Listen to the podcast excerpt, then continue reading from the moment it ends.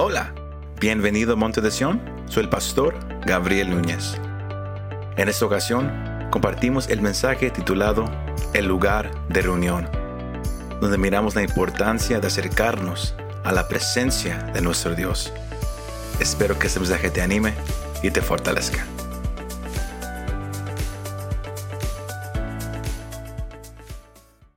Estas últimas semanas Dios le ha estado hablando mucho a, esta iglesia, específicamente a nosotros como Monte de Sion, sino usted que nos escucha, usted, que nos mira.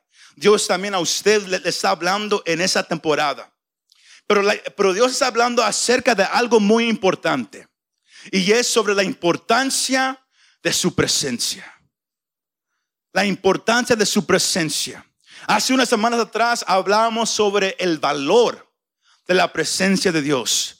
Los martes como iglesia nos hemos estado juntando a orar y, hemos, y Dios nos ha estado llevando a lo que es buscar su rostro, a lo que es rendirnos delante de Él y buscar y clamar por un deseo hacia nuestro Dios. Cuando dicen amén. Es la razón por la cual aquí estamos. Pero por cuál razón está Dios hablando a su pueblo acerca de su presencia? ¿Por cuál razón está Dios tratando con cada uno de, sus, de, sus, hijos y hijas? Por esta razón. Porque, porque hay ahorita dos grupos en, en, la, iglesia. Hay dos grupos alrededor. Y son el grupo de, amantes de la presencia de Dios. Y hay un grupo nomás de aficionados. ¿Qué quiero decir con aficionados? Gente que, que, que, que, se reúne con los demás hermanos, que le gusta escuchar, pero hasta ahí llega. Le gusta escuchar, pero no le gusta practicar. Le gusta llegar, pero no, no, no, no quiere seguir lo que Dios está mandando. Y Dios ahorita, Él está haciendo una distinción entre el creyente y el aficionado, entre aquellos que aman su presencia y aquellos que, que, que, no, que nomás les gusta la idea de buscar a Dios. Porque si yo le preguntara, ¿cuántos aquí anhelan buscar a Dios? Un buen grupo diría, amén. Pero si yo les pregunto, ¿cuántos lo están haciendo? Ahí todo cambia. Porque lo que hace la distinción entre el amante, the lover of God's presence, entre el amante de la presencia de Dios y, el aficionado, es como uno responde cuando Dios te empieza a llamar a su presencia. Porque el tema de, esa tarde es el lugar de reunión. The tent of meeting. El lugar de reunión. The tent of meeting, el lugar de reunión. Los amantes de la presencia de Dios, the lovers of His presence. Ahora, antes de, que alguien se me enoje conmigo y alguien diga, este pastor está un poco loco, el mundo ha, tomado la palabra amante y lo ha hecho algo perverso. Pero la palabra amante es estar enamorado. es, tener una pasión intensa por alguien, un amante. El mundo lo tomó y lo hizo algo completamente diferente que no es de acuerdo a la Biblia. Pero Dios está llamando a, sus hijos y a sus hijas a ser amantes de su presencia. To be lovers of his presence. Amantes de querer estar enfrente de él lovers to want to be before him. Dios está llamando a sus hijos a querer estar delante de él. La cosa es que los hijos siempre responderán al llamado del padre. Los aficionados no van a responder. Como dicen algunos predicadores, hello. Los aficionados no van a responder. Los amantes, los hijos, siempre responderán al llamado de un padre. Todos los papás aquí saben eso, ¿verdad que sí? Sus hijos siempre reconocen la voz del padre. Saben cuando su papá le está hablando. Y un buen hijo que hace. Después, papá, I'll catch you later, old man. No, no, no. Un, hijo dice, ok, ahí voy, porque yo sé que, si no voy algo me pasa. Los hijos siempre responden a la voz del padre, porque la reconocen. La pregunta que, yo tengo para usted aquí es, es esto. De acuerdo a este pasaje, Éxodo 33, No me voy a meter tanto en el pasaje porque hace dos semanas hablábamos mucho sobre ese pasaje. Mas Israel había pecado. Israel había, había hecho un ídolo y habían adorado a este ídolo hecho de oro. Habían hecho tantos actos perversos ante el ídolo, mientras Moisés y Josué habían subido a la montaña a agarrar la ley de Dios. Ellos, habían, ellos, ellos pensaron que Moisés estaba muerto y se alejaron de Dios y empezaron a pecar. Y en medio de todo eso, Dios se enojó contra ellos. Y Dios, si usted lee al comenzar del capítulo 33, Dios y Moisés tuvieron una conversación. Y Dios le dijo a Moisés que sabes qué, yo ya no voy a ir con ustedes hacia, hacia la tierra que yo les he prometido. Yo, ya no voy a ir. Porque si voy con ustedes, el pecado que han hecho subirá ante mí y yo tendré que castigarlos.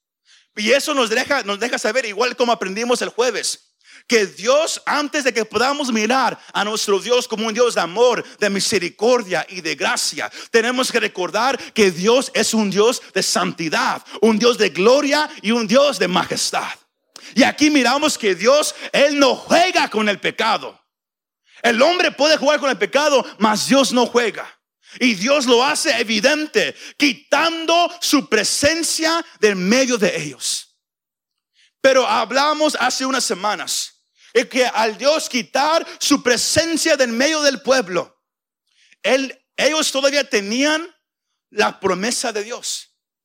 Dios, Dios todavía iba a cumplir todo lo que Él les había prometido. La única cosa ahora era que Dios ya no iba, ya no iba a ir con ellos. Si no, mira, si no podemos mirar, iglesia, escuche esto. Es posible obtener las promesas de Dios y vivir sin Él. Es posible vivir una vida bendecida, una vida con tantas cosas buenas. Y, Dios no está con nosotros. Pero la gente no lo sabe por qué. Porque la gente hoy en día nomás se va por la mano de Dios. La gente se acerca a buscar la mano de Dios. ¿Qué es la mano de Dios? La gente se acerca a buscar Dios, que Dios haga algo por ellos. Sáname, Señor. Restaura mi matrimonio. Dios, haz eso con mis hijos. Dios, dame esto. Señor, necesito esto. Y la gente se empieza a acercar a Dios, no porque lo ama, no porque quiere estar delante de Él, pero se empieza a acercar ante Dios, nomás buscando su mano. Es posible tener todo y no tener la presencia de Dios. Sino la, pregunta que yo tengo para usted, la pregunta del, del mensaje es, ¿te está llamando Dios a su presencia? ¿Has estado sintiendo algo esos, esos últimos meses, semanas?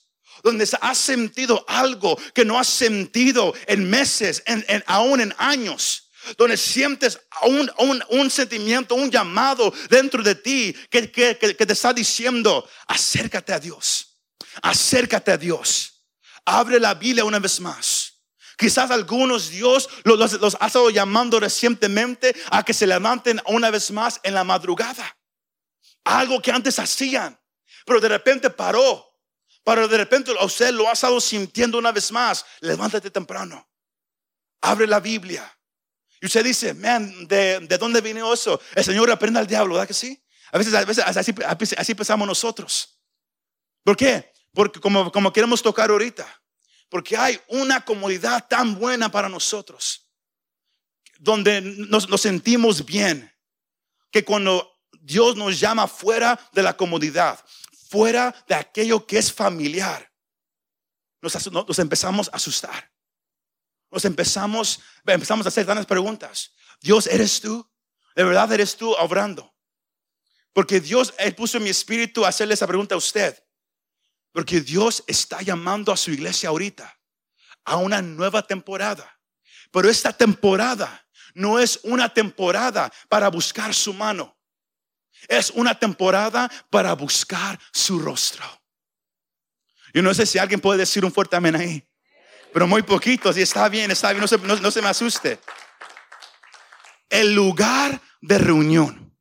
Esa palabra reunión significa venir a la presencia de alguien por arreglo.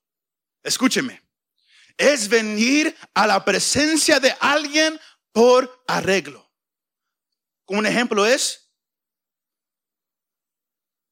yo voy a, yo voy a, yo, yo, yo me voy a juntar con, el, el, hermano Peter, pero nos vamos a juntar el lunes a las nueve de la mañana en la iglesia.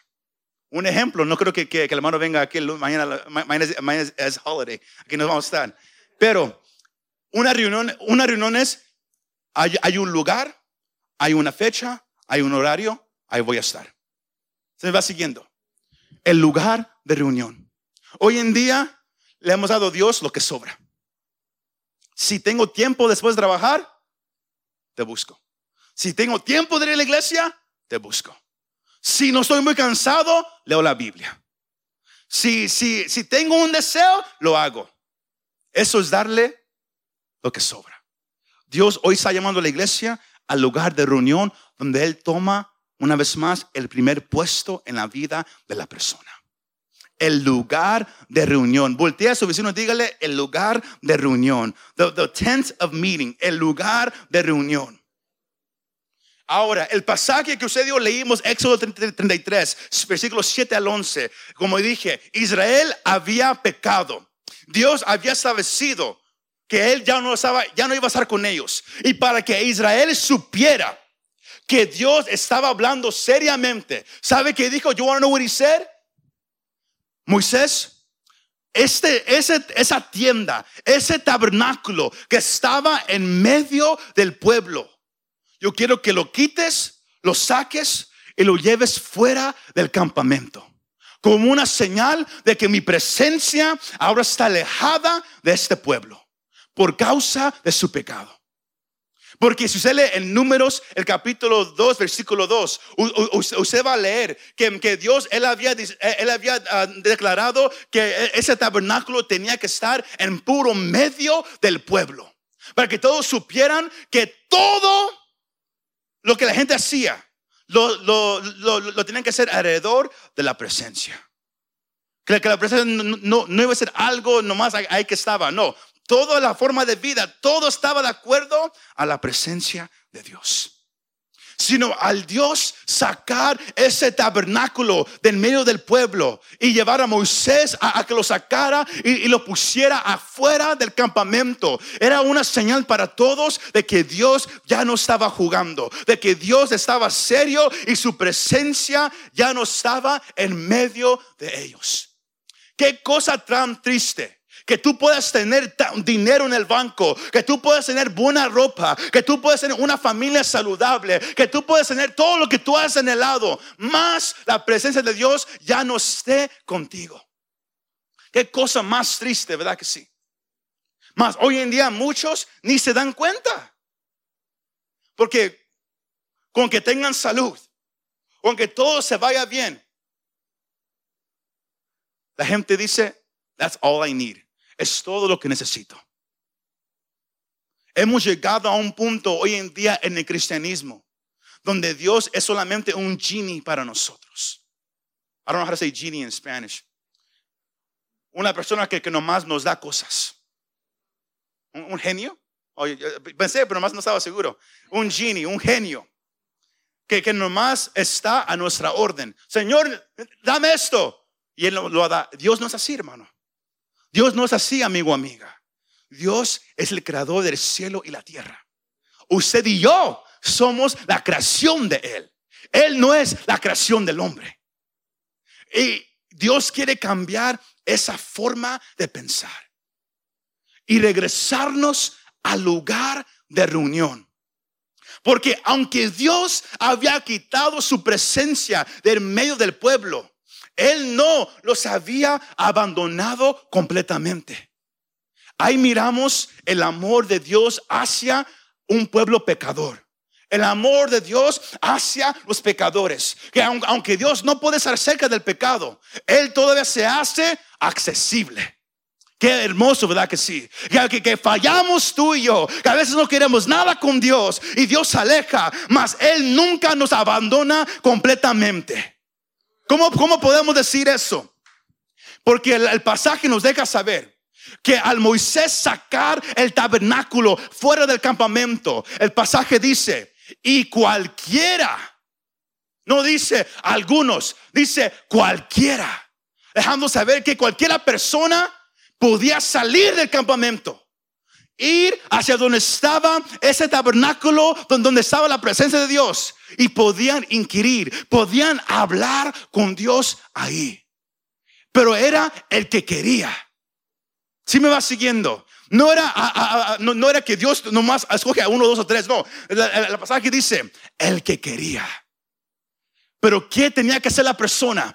El que quería ir a consultar al Señor. Tenía que salir de la comodidad, tenía que salir de todo lo que es normal, de, todo lo que es familiar, tenía que salir poner un poco de esfuerzo, caminar, quién sabe, a, algunos bloques, quién sabe qué tan largo estaba el lugar de cada persona hacia, ese, tabernáculo, pero tenían que salir y llegar ellos mismos a ese lugar.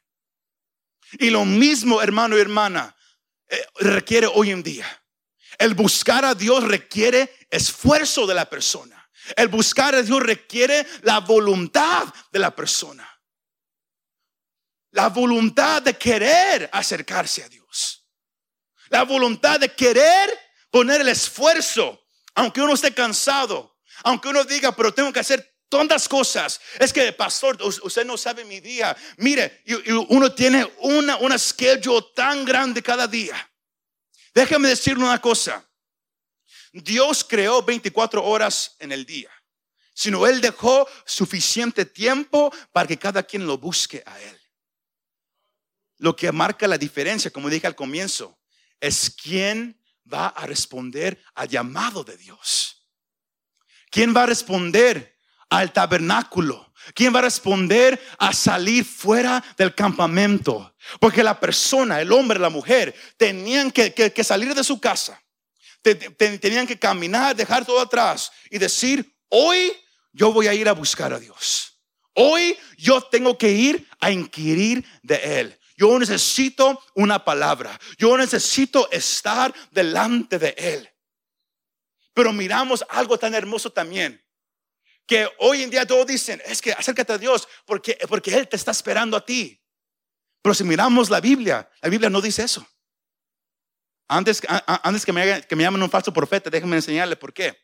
Porque el pasaje dice, y Moisés, cuando Moisés iba al tabernáculo, la gente sabía, Moisés va a ir. Y la, gente se paraba afuera de, la puerta de, su tienda y miraban cómo Moisés caminaba hacia el tabernáculo. Pero mire lo, que la Biblia dice. La Biblia dice que Moisés caminaba y cuando él entraba, ¿se sabe qué pasaba? Descendía la nube. Significando que Moisés tenía que llegar primero, luego Dios llegaba. Santiago nos deja saber, ¿qué dice, qué dice Santiago en el capítulo 4? Acércate a Dios. ¿Y qué pasa? Y Dios se acerca a ti.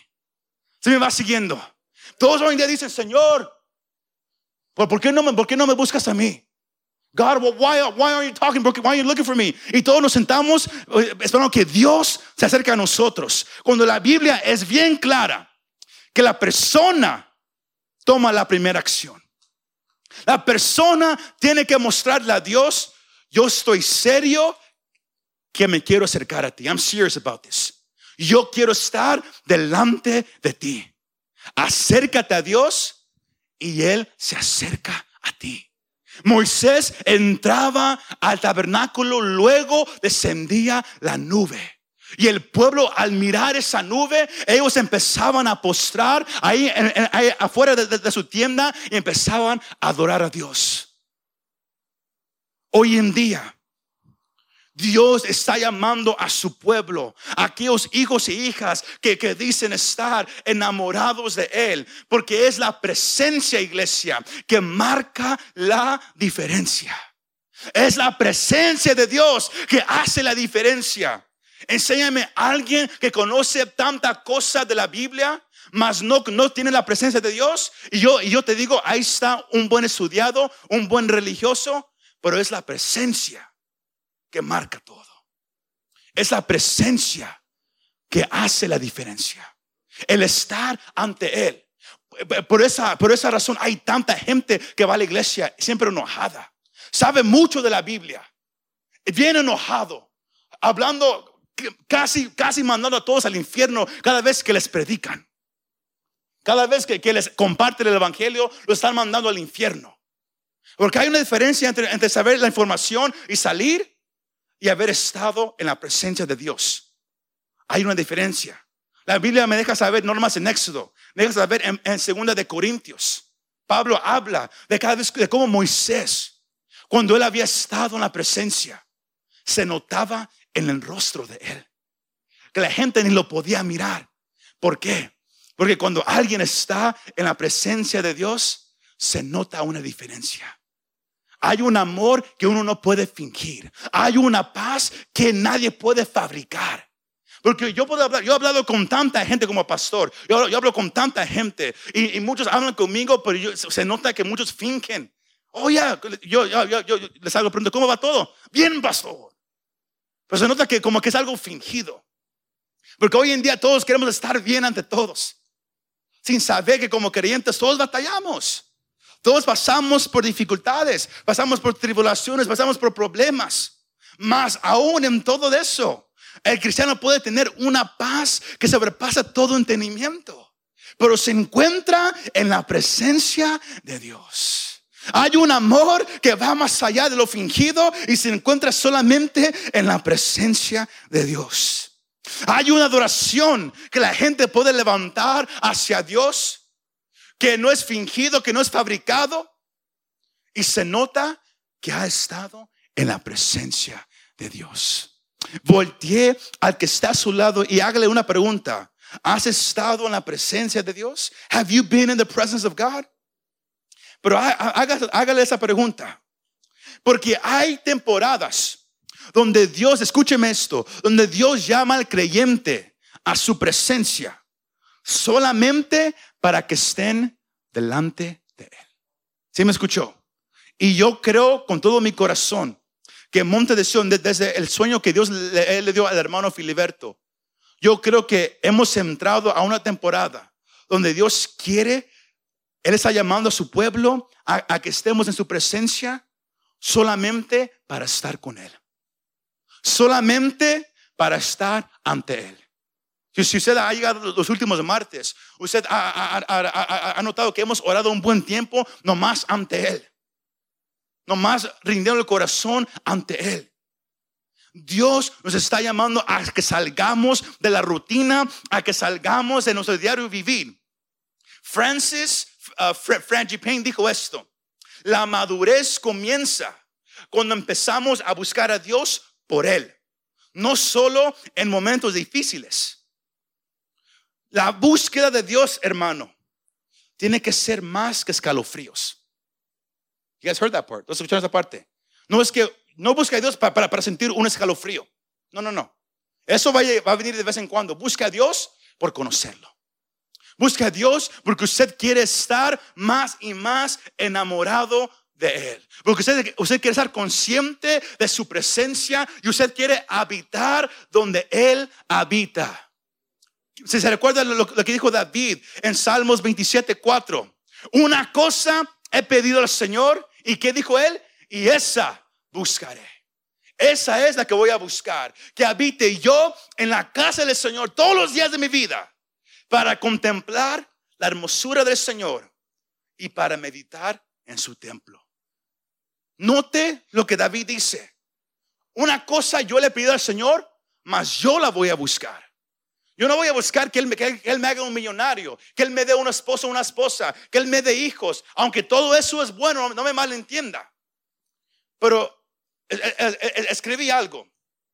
No hay nada malo en buscar la mano y la bendición de Dios. Pero eso no debe de ser la fundación o el enfoque de nuestra relación con Dios. Hoy en día muchos hacen su, la fundación de su relación con Dios es lo que Dios les puede dar. Y cuando Dios no les da algo, ¿qué pasa? Se desaniman. Dejan de ir a la iglesia. Dejan de orar. Dejan de buscarlo. Y dicen la línea más famosa. Dios no es real. ¿Y por qué? Porque yo oré y no me dio lo que yo le pedí que me diera. ¿Sí me va siguiendo? Nunca caiga usted en hacer una fundación entre usted y Dios basado en lo que Él le puede dar. La fundación tiene que ser que tú lo amas porque Él te amó primero. Se me va siguiendo. Usted y yo lo amamos porque Él nos amó primero. David dijo, yo lo voy a buscar. ¿Y, qué era lo, lo, que él iba a buscar? Habitar solamente en la casa del Señor para contemplar su hermosura y santidad. Él nunca dice para que me dé esto, para que haga, haga esto por mí. No, él dice, yo, no, yo, yo más quiero usar delante de Él para conocerlo más y para mirarlo a Él. Piénselo. ¿Cuándo fue la última vez que usted dijo, Señor, hoy en mi oración no voy a pedir nada? Yo nomás vengo porque soy enamorado contigo y, y quiero cada día enamorarme más. ¿Cuándo fue la última vez que usted oró de esa manera? Piense cómo es su oración todos los días. Piense que, usted, que, cuando oramos, siempre es pedir, pedir, pedir, pedir, pedir, pedir, pedir, pedir. Nunca es, Señor, ¿qué quieres de mí? Señor, háblame. Muchas gracias por escuchar este mensaje. Si te gustó este mensaje y te gustaría ayudar a apoyar nuestro ministerio, compártelo con tus amigos y familiares. Para conocer más de lo que Dios está haciendo aquí en Monte de Sion, o si quieres bajar nuestra app para el teléfono, visítanos montedesion.com. Gracias y nos vemos la próxima vez.